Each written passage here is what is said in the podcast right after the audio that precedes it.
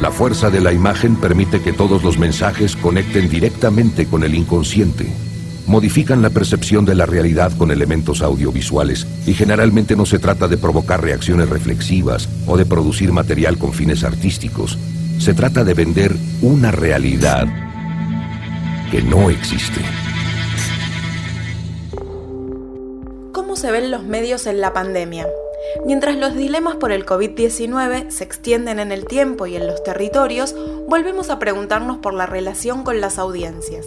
A partir de la encuesta divulgada por Suban Córdoba, analizamos este proceso particular haciendo foco en la confianza de las audiencias, en las diferencias entre los medios nacionales y locales y en la desinformación en los medios tradicionales y en las redes sociales.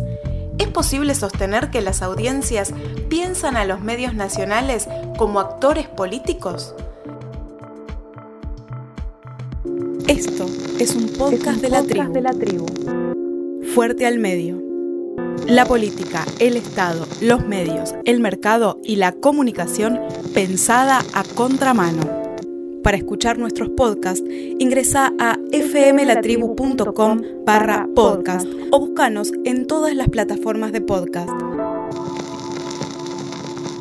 Fuerte al medio. En un contexto que se ha transformado de un modo muy significativo, dominado por eh, una serie de transformaciones de la vida cotidiana y acompañado además por la incertidumbre como patrón que todavía este, guía este recorrido, no sabemos cuándo esto termina.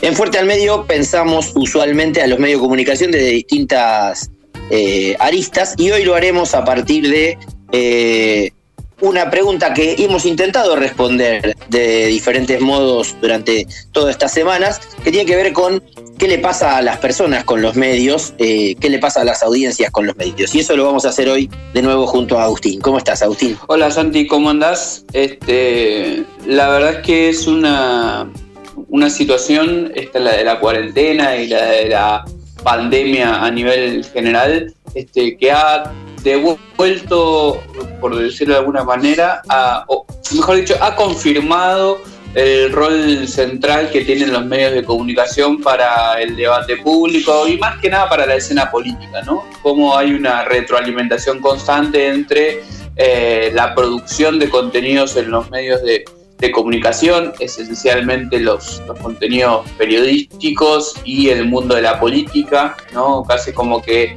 este, como si fuese una, una, fuerza de, de, centrifugado, este, se van eh, acelerando y dando fuerza entre sí mismos. Y muchas veces en estos debates eh, donde tratamos de analizar, calcular, medir la incidencia de los medios de comunicación en este, la información, en los datos este, y en las situaciones a nivel general, eh, nos olvidamos de preguntarnos por las audiencias y qué es lo que toman las audiencias de los medios de comunicación, cuánto les creen, cuánto no les creen y un poco venimos a saldar este, e, ese agujero que podemos este, marcar de alguna manera en nuestro análisis con una encuesta que se publicó a finales de la semana pasada, pero que es eh, muy interesante justamente para analizar estas cuestiones, ¿no? La credibilidad y la confianza de las audiencias en los medios de comunicación y en las redes sociales. Sí, exactamente, digamos. Eh, hemos, eh, este contexto ha fijado, ha sacado una foto que fija algunas cuestiones centrales como eh, los medios de comunicación como agentes corporativos de información, han habilitado muchas preguntas hacia el futuro que eh, demandan solo que el tiempo pase y no hay ninguna posibilidad de responder qué va a pasar con los medios en el futuro, pero sí habilitaron también la circulación de muchos datos respecto de eh, qué pasa con los medios hoy, ¿no? Cómo se profundizaron algunas tendencias que venían y emergen algunas preguntas, por ejemplo, planteando en la relación medios-audiencia, ya no solo en términos de quién paga la cuenta, sino también en términos de su relación en, eh, en relación a la imagen, qué están viendo las audiencias, eh, cómo evalúan las audiencias a los medios. Y la encuesta de Suban Córdoba, una consultora que ha divulgado sistemáticamente informes sobre, por ejemplo, la imagen pública de muchos políticos en este periodo de cuarentena, eh, que divulga sus trabajos eh, dando además, ofreciendo los datos de la metodología y cómo se hizo su trabajo, ofreció en esta, mm, en esta oportunidad un informe eh, que eh, recopila en la primera quincena del mes de julio una encuesta hecha a personas mayores de 16 años. Se elaboró entre el 15 y el 18 de julio sobre 1.200 casos. Eh, vía web, no hubo aquí llamados telefónicos, por ejemplo, la información, las reacciones de las audiencias en relación a las preguntas sobre medios y distintas cuestiones de los medios, pero también sobre la imagen pública de algunos dirigentes políticos y, dirigentes políticas, este, se elaboró por esa vía y nos permite entrarle a algunas cuestiones que nosotros hemos eh, trabajado al pasar, pero que están eh, en constante mutación, como por ejemplo la relación entre los medios y sus audiencias, que es una cuestión central, ¿no? Eh, nosotros hemos pensado muchas veces cómo han cambiado los hábitos de consumo en estas más, en este más de cuatro meses, cómo han cambiado las vivencias cotidianas, cómo han cambiado además el, las percepciones del entorno social, pero también lo hemos planteado eh, necesariamente anclado cultural e históricamente, digamos. Hemos pensado que esto pasa de un modo en la Argentina del 2020 eh, y de otro modo en los otros países, por ejemplo, en los países europeos. Y esta encuesta que trabaja la imagen de los políticos, cuestiones coyunturales y cuestiones sobre los medios, nos permite identificar, insisto, en una pregunta que había asomado poco, que es ¿qué están viendo las audiencias de los medios como actores sociales, políticos y económicos? Sí, eh, son datos que, tienen que conversar y que quizás nuestro, nuestro rol y nuestro trabajo también es ponerlos a conversar con otros eh, sobre, como bien decía Santi, el nivel de audiencia, ¿sí? cómo anda el rating en la tele, en la radio, este, los números de los portales de información y también otros trabajos muy interesantes que, realiza, por ejemplo, Esteban Zunino y el Observatorio de Medios de la Universidad de Cuyo sobre eh, la agenda de los principales portales informativos para justamente eh, tener un panorama más completo, ¿sí? no quedarse solamente con estos datos sobre credibilidad y confianza que nosotros vamos a, a empezar a explicar, ni quedarse únicamente con este, la explicación sobre eh, los movimientos en la agenda de los medios de comunicación o únicamente con los datos de audiencia. ¿no? Este, hay que complementar y hacer jugar los análisis para tener una explicación justamente un poco más compleja, si se quiere, de los fenómenos eh, sociales y en este caso mediáticos. Sí, totalmente. Y también pensaba en esa necesidad, digamos, pensar que las preguntas que tenemos se responden a partir de este informe es una error, porque esto es un insumo más y que, como bien decís, hay que poner a dialogar. Y también pensar, eh, eh, también quería aportar que, es necesario contemplar eh, lo que otra cosa que ha quedado muy clara en, este momento histórico de la Argentina, que son las distintas velocidades a las que circulan los procesos sociales en las grandes ciudades y en el resto del país. ¿no? hay una diferencia central que nosotros hemos marcado muy veces, que es los medios de las grandes ciudades versus, eh, o las audiencias de las grandes ciudades versus las audiencias del resto del país. Ese país que está en, en dispo hace bastante tiempo, ¿no? Eh, eh, en, otra faceta de la cuarentena, en otra fase, no sabemos por cuánto tiempo, además, porque va avanzando el coronavirus con distintas velocidades también. Pero, digo, cuando uno se hace eh, esas preguntas, aparece como esta cuestión de, bueno, se responden de modo diferente de acuerdo a el lugar en donde cada persona habita y por ende se vincula con los medios. Y eso es algo que nosotros en nuestros diálogos permanentes tenemos muy a mano por nuestros orígenes, ¿no? Digamos, yo repongo todo el tiempo cómo se vive esto desde alguien eh, de tierra adentro, más por melancolía que por actualidad, digamos, porque hace como cinco meses que no voy a, mi pueblo y tu perspectiva siempre es la de alguien que habitó y creció en el área metropolitana. Me parece que son miradas complementarias y a partir de ahí cada uno subraya algunos elementos que esta encuesta roja y sobre la que podemos empezar a, a el diente para, para hacernos algunas preguntas, porque a mí, por ejemplo, me llamaron la atención los datos sobre medios locales. Sí, si tuviésemos que, por lo menos si yo tuviese que destacar o, hacer una, introducción a, los datos que vamos a dar, diría que quizás nos hace falta un poco más que una foto, que es lo que muestra este informe, para saber cómo viene la película, eh, pero la realidad es que la, la confianza y la credibilidad de los medios de comunicación no está pasando por su mejor momento o por lo menos no es la mejor foto de, esta situación. ¿no? Los medios y los periodistas eh, para las para, las audiencias y por lo menos lo que muestra este informe de Suban Córdoba, eh, están pasando por un momento donde las audiencias este, los ven como muy manipulables y como muy influenciables, no solamente por los, los intereses de, este, ¿no? Por las líneas editoriales, sino también por los intereses este, económicos, ¿no? Ese sería como el primer rasgo y, para mí uno de los aspectos centrales de este informe, cómo las audiencias creen que los medios y, los periodistas informan de acuerdo a sus intereses o personales o empresariales. Sí, eso es una de las cuestiones mm, centrales a destacar, que si yo fuera eh, empresario de medios me, este, me hubiera llamado la atención porque me parece un aspecto clave, que es eh, algo así como el 50% de los encuestados que respondieron esta encuesta dice que la agenda de los medios es la de los medios, ¿no? que los temas sobre los que informan eh, son aquellos que le interesan a esos actores sociales, políticos y económicos, e incluso hay un sector significativo que entiende que aportan a desinformar, y muchas de las respuestas de las encuestas plantean plantean dudas sobre eh, que los medios informen con eh, desarrollos certeros y precisos. Eh, me pareció como, como un primer elemento central, ¿no? Esa crisis de los medios. Hemos hablado en alguna oportunidad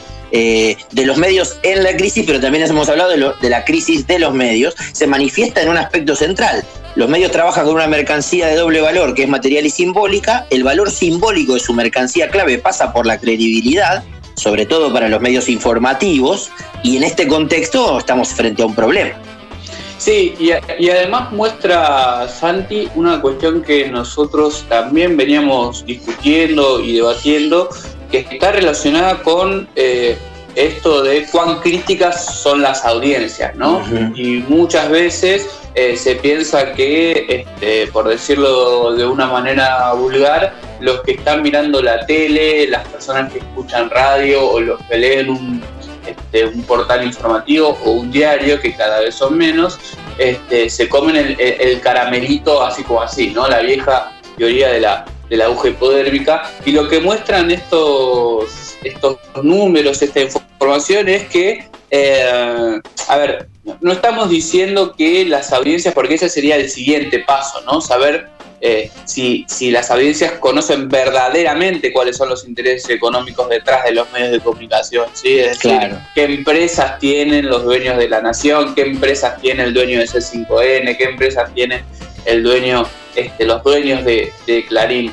Pero, digamos, hay como eh, una, una pérdida de este, justamente y y revisar estos números me lo trajo a, este, a la cabeza, así la inmaculada concepción de los medios de comunicación, ¿no? Esa, ese concepto de, de, Martín Becerra, este, que ya no es tal, ¿sí? Digamos, las audiencias saben que los medios de comunicación tienen intereses económicos y políticos que los impulsan y analizan que no son solamente los medios, sino también los periodistas los que juegan ese juego y muchas veces los que no tienen otra escapatoria que jugar ese juego, ¿no? Porque en, otra de las preguntas que, muestra el informe hay este, una cuestión también de, bueno, los periodistas están sujetos a los intereses este, empresariales también, ¿no? Digamos, es ahí como eh, un corset que permite el funcionamiento de este sistema.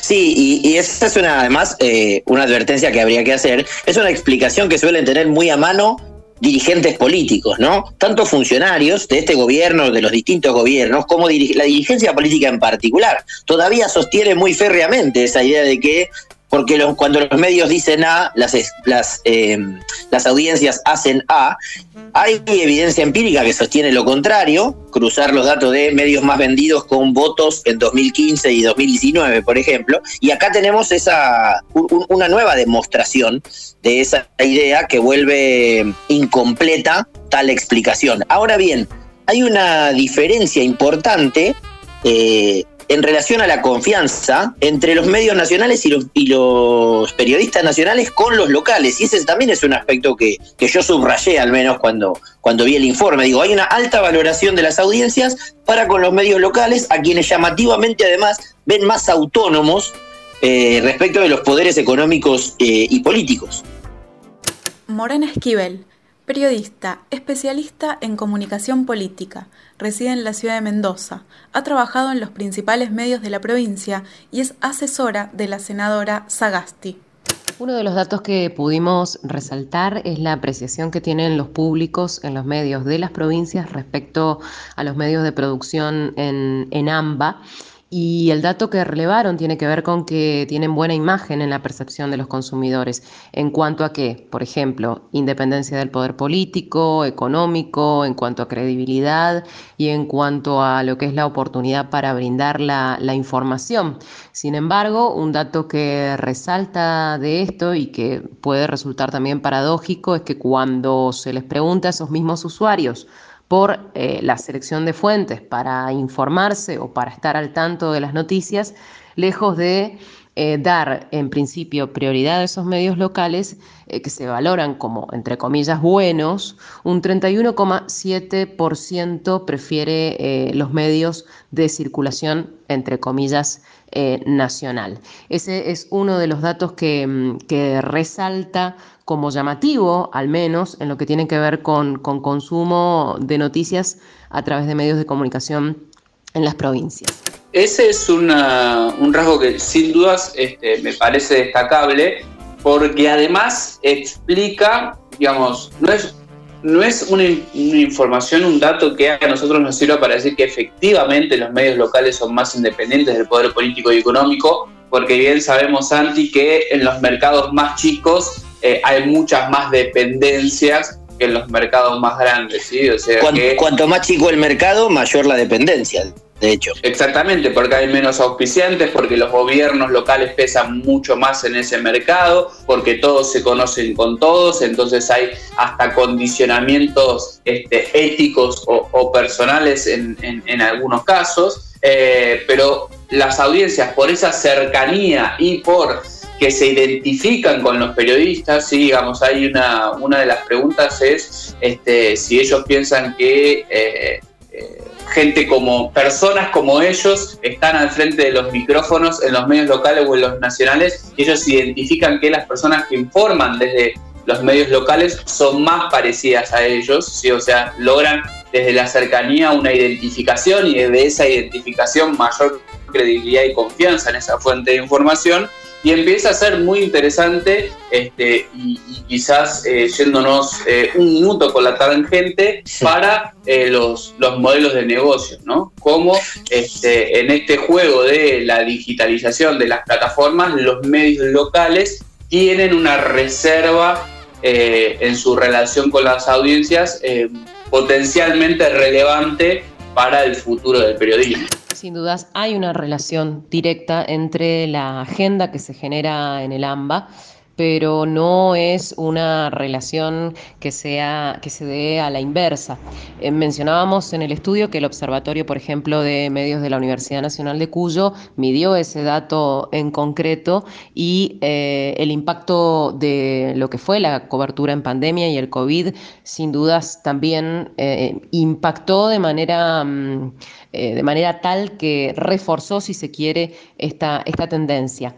De acuerdo a ese estudio, siete de cada 10 noticias que se publican en los principales diarios digitales del AMBA sobre COVID son sobre acontecimientos que se dan en Buenos Aires. Lo que les decía respecto a que no se da la inversa es que no, no se puede verificar la misma incidencia en la cobertura de esos mismos hechos en las provincias. Sin duda ahí la concentración en, lo que tiene que ver con producción de material periodístico sigue siendo alta, también el poder de penetración de los grandes conglomerados de medios y que va a ser uno de los desafíos a los medios, si se quiere, territoriales, locales de las provincias, como tratar de captar el interés de eh, televidentes, oyentes o lectores, sobre todo cuando hay muchos de los contenidos que empiezan a monetizarse o que empiezan a cobrarse por suscripción, como es el caso, por ejemplo, del diario Los Andes, que tiene intención de pasar a ese modelo como ya lo ha hecho el diario eh, Clarín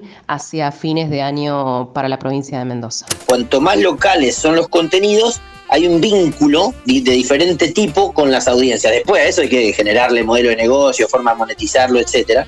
Eh, pero me parece muy significativo y, y, por otro lado me aparece una pregunta, que es una pregunta para hacerle al, al informe y que no está contemplada, pero sí es necesario marcarla, que es de qué hablamos en este informe cuando hablamos de medios locales, ¿no? Porque, por ejemplo, uno imaginaría que eh, la voz del interior o la capital, eh, por pensar en el diario más importante de Rosario o en el más importante de Córdoba, serán contemplados como medios locales, pero si uno cruza ese tipo de definición con la estructura de propiedad, o sea, volvemos a nuestra pregunta, ¿quién es el dueño de los medios?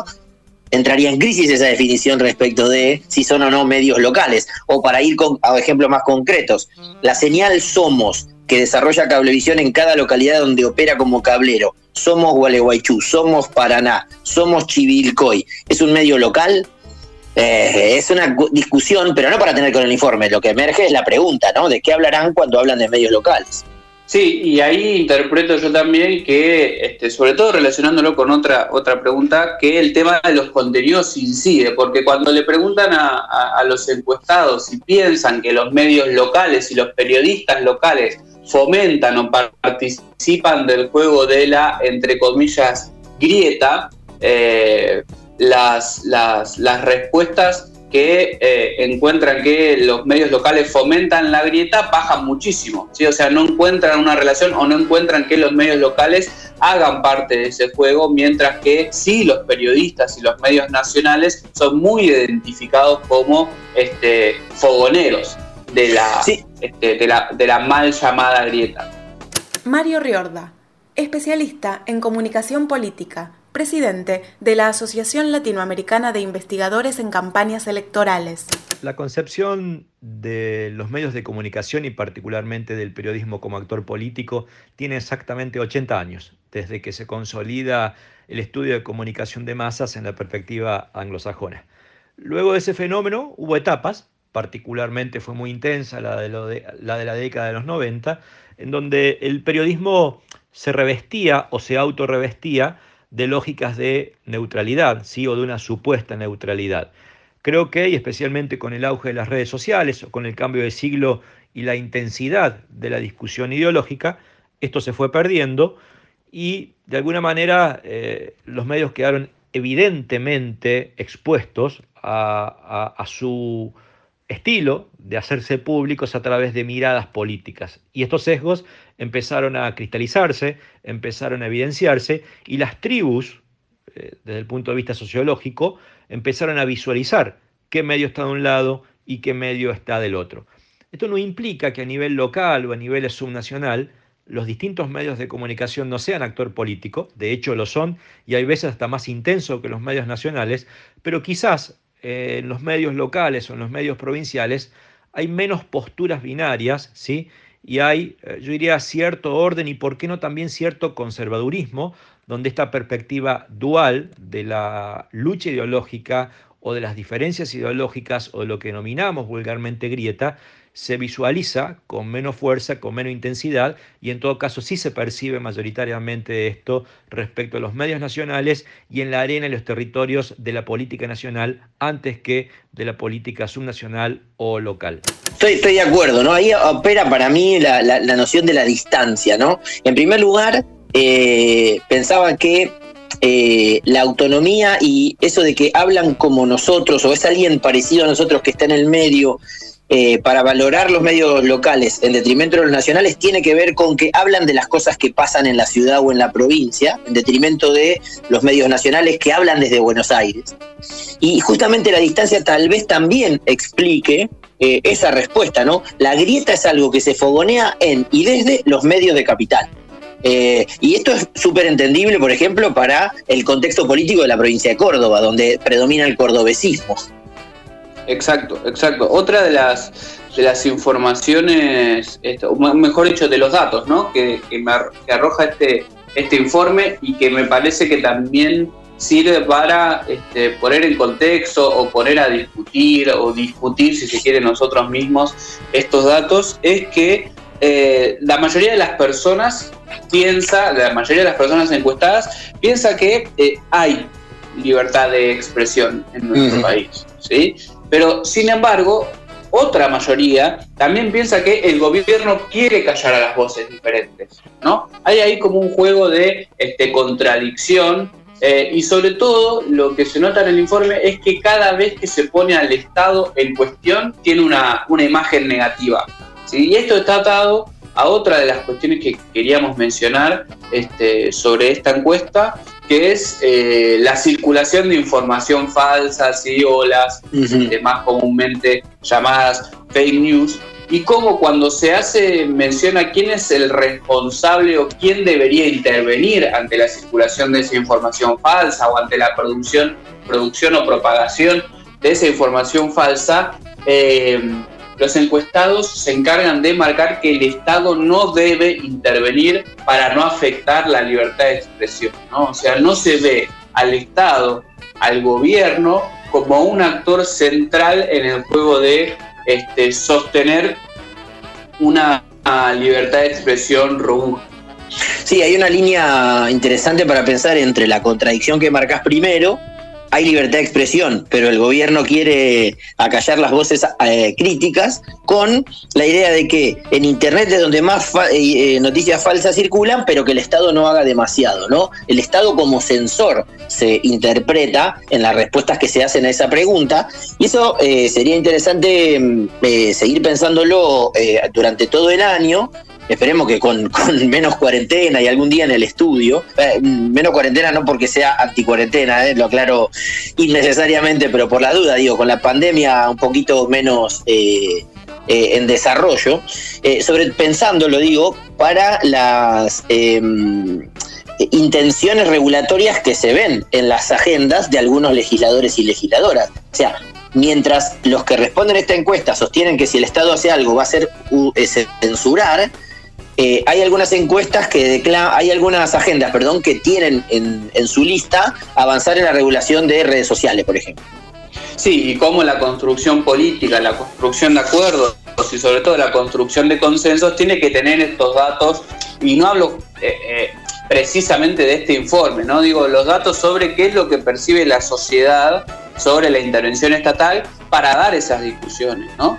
Sí, y sabes que, sabes que recién me acordaba cuando dialogamos sobre esto, que el Estado hizo algo, por ejemplo, incluso en el marco de la pandemia, sin un éxito masivo en relación a la circulación de noticias falsas, que fue la creación de una eh, aplicación o de un desarrollo en Telam eh, o vinculado a Telam para este, chequear la información que circula. ¿Te acordás? Al inicio de, creo que era por el mes de abril, por ahí. Sí, fue enseguidita, ¿no? A las, primeras semanas este, de, aislamiento, cuando también empezó a ponerse un poco más en discusión las formas de informarnos y sobre todo la relevancia de Internet en esa dieta. Eh, en esa dieta informativa, digo, eh, el Estado a través de Telam tomó esa decisión y esto nos lleva directamente al último dato o a los últimos datos que tenemos este, para, destacar de este, de este informe, que tiene que ver con que las audiencias reconocen que se informan cada vez más a través de Internet. ¿sí? O sea, piensan que, o la mayoría de ellas piensa que los medios de comunicación aportan a la desinformación, ¿sí? que propagan este, informaciones falsas y se vuelcan cada vez más a Internet, donde contradictoriamente quizás este, se dan eh, eh, las, dos peores imágenes sobre circulación de fake news, que es WhatsApp y Facebook, ¿no? O sea, dos plataformas que se montan y que funcionan en Internet, que es aquel espacio donde las audiencias cada vez más recurren para buscar información, son al mismo tiempo dos plataformas que las mismas audiencias, aunque esto parezca un rollo, no lo es, las mismas audiencias destacan como fuentes continuas de información falsa. Creo que hay un dato que está explicado por distintos estudios a nivel internacional, que tiene que ver con el ensanchamiento de lo que se denomina las puertas laterales. ¿Qué son? Son modos alternativos de salir de un estilo, de una conducta de información sostenida a través de rutinas y dinámicas clásicas, preferentemente desde medios convencionales. Ahí es donde han ganado terreno los portales y las distintas plataformas. Por lo tanto, ¿qué son los portales y las plataformas? Son interfaces muy dinámicas, muy versátiles y de alguna manera una especie de punto de conexión que garantizan la convergencia con varios sistemas de medios. ¿sí? Entonces, la pregunta concreta es si ahí se informa la gente y la respuesta es claro, evidentemente sí, pero también juegan, hacen catarsis, activismo, proyectan su identidad. Por lo tanto, creer que los portales o definir que un portal o plataforma es un medio de información, evidentemente es correcto, pero sostener que plataformas y portales son solo un medio para informarse sería un tremendo error. Sí, una, una contradicción significativa que en primer lugar eh, vuelve a advertir sobre un proceso sociocultural que es permitido tecnológicamente, pero que es expandido a partir de la apropiación sociocultural, que es la mudanza hacia Internet de las audiencias con el objetivo de informarse. Eh, o sea, la mudanza del consumo de sus medios a esa plataforma que sostiene o ese espacio en donde está todo. Eh, eso es un dato que, los eh, dueños de los medios, quienes gestionan medios, lo están leyendo, les preocupa y están buscando qué hacer con eso, no evitarlo, sino adecuarse necesariamente. Y por otro lado, cómo se reconoce desde las audiencias que me voy a esos lugares a informarme, pero sabiendo que es eh, allí donde circula más información falsa. Y es interesante el ranking que se arma ahí, ¿no? Porque hay una vinculación entre algo que se nota concretamente, uno sabe que en Facebook y WhatsApp circula mucha información falsa, además del resto de, cuestiones que no tienen que ver con información que allí circula, y también por... Eh, ese ranking está armado por... Eh, objetivo de cada plataforma o cada red, porque es esperable que YouTube e Instagram sean los últimos de la lista negativa porque no se dedican a eso, ¿no? Digo, la lista, si mal no recuerdo, se compone por Facebook, seguido por WhatsApp, después los portales, después Twitter y luego YouTube e Instagram, ¿cierto?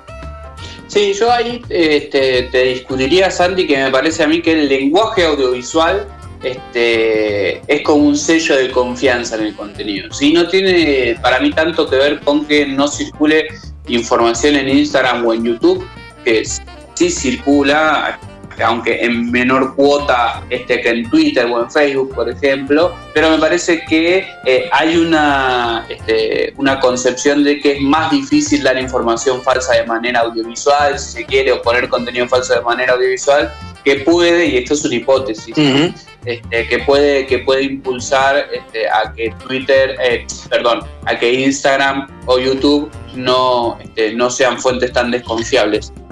Cualquier crisis suele generar un doble efecto en relación a los medios. Un efecto que tiene que ver con dar respuesta a lo que significa la crisis y la concepción operativa de cómo gestionar una crisis, que es una crisis es incertidumbre y por lo tanto se sale de ella con certidumbre. ¿Qué significa el aumento de consumo de noticias en una situación de crisis? Obviamente la búsqueda de certidumbres por parte de la ciudadanía. Pero también, concomitante con eso, a medida que una crisis, y especialmente lo que se llaman crisis de sombra larga, es decir, aquellas crisis que perduran en el tiempo, se produce un efecto hastío o un efecto de saturación o cansancio en donde ese pico de audiencia excepcional o ese aumento exponencial tiende a la baja. Por supuesto que además, en el caso actual, incluso en Argentina, pero también por fuera de nuestro país, se mezclan cuestiones que tienen que ver con el cambio de la perspectiva del rol del periodismo como un actor central en estos medios, que de alguna manera deja de ser el dador universal de reputación y pasa a ser sujeto y objeto de la reputación. Por lo tanto, independientemente de su autocalificación de independiente o de cualquier otro adjetivo, es una especie de autoadjetivación superflua para la ciudadanía, en tanto y en cuanto que, de acuerdo al nivel de creencias previa, tiene un tipo de consumo periodístico asociado a sus propios intereses. Entonces, está, yo diría, este hecho selectivo por parte de la audiencia respecto a su periodismo o sus periodistas preferidos o preferidas también claramente genera una percepción binaria de buenos y malos, de buenas y malas en el periodismo y además de ello afecta claramente una reputación integral del periodismo porque siempre va a haber especie de, bandos o si se quiere un afianciamiento de lo que llamamos el sesgo de confirmación previa. Para cerrar, este, Santi, yo me quedo con esta idea, eh, ahora te, cedo la, última palabra, eh, y marcando estas contradicciones, me parece a mí que lo que muestra este informe de Suban Córdoba es que eh, el que miente es el otro. ¿no? O sea, el que desinforma es el otro, lo que yo consumo no desinforma, pero hay desinformación. En Internet yo me voy a informar, pero hay desinformación y por lo tanto este, hay, hay como un doble juego sobre el que hay que profundizar. Uy, mira, yo que te, iba a subrayar eh, con esta idea casi tuitera de, hey, hay un debate ahí, cuando reconoces una diferencia sobre la que sería súper interesante que en el futuro volvamos, ¿no? Que es esto del vínculo entre el lenguaje audiovisual eh, y la posibilidad de poner a circular información falsa, pero en realidad ahora necesito abrazarte, quiero abrazarte, porque me abrazo a esa idea con la que resumís. Eh, este informe, eh, o el análisis de este informe, porque me parece súper interesante para pensar lo que está pasando en plataformas de discusión pública hoy. Eh, iba a decir lo que me está pasando, eh, porque me, me trencé en un par de conversaciones que fueron más respetuosas en los ámbitos íntimos, los DM, digamos, que en los ámbitos públicos. y la verdad es que tuve esa lectura que acabas de hacer y no habíamos hablado de eso. O sea, somos honestos siempre y no, no, hay nada que ocultar. O sea, no habíamos planteado esta idea. Y de verdad que, que pero de verdad que la, la, adscribo profundamente porque me dio esa sensación este fin de semana leyendo algunas cosas. Más allá de las discusiones que di, que son irrelevantes, me dio esa sensación leyendo, que me parece que uno la pasa mejor cuando se corre y lee. ¿Qué es eso? O sea, el que miente es el otro. Me parece incluso hasta un título con el que cerramos nuestro acuerdo central, invitándonos a, volver a encontrarnos el lunes para debatir este o lo que venga en los próximos días. Nos abrazamos a la distancia, sostenemos nuestro aislamiento y nos encontramos y los esperamos eh, en, en el próximo episodio de Fuerte al Medio. Esto es un podcast, de, la de la tribu. Fuerte al Medio la política, el Estado, los medios, el mercado y la comunicación pensada a contramano.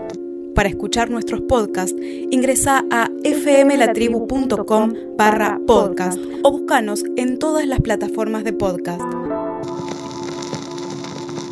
Fuerte, al medio.